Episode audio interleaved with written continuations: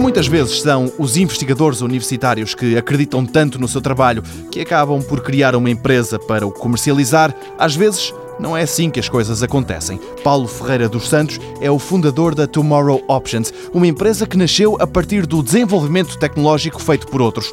Ele conta como tudo começou. Já era empresário e tive ligado sempre a negócios locais. O que hum, tinha percebido é que a situação do país já não estava muito para negócios locais, portanto eu queria um negócio internacional, sentia-me com capacidade de o desenvolver.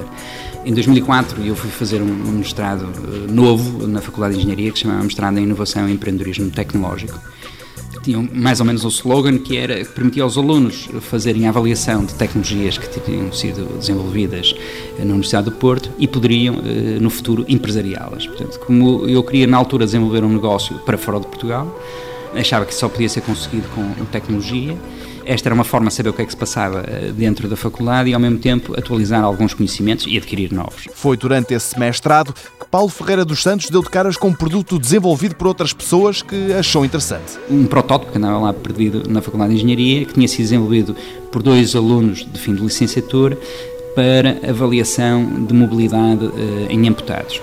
Não descobrimos uh, grande aplicação comercial para isso, mas descobrimos outras aplicações na área médica e não só, eh, mas principalmente na área médica, que em conjunto com mais algumas capacidades e características que podem ser incluídas àquilo que já existia, poderiam representar um produto com um valor eh, enorme eh, a nível mundial.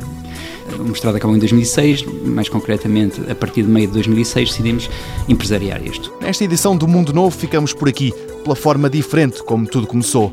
Amanhã vamos conhecer o produto que aqui se produz.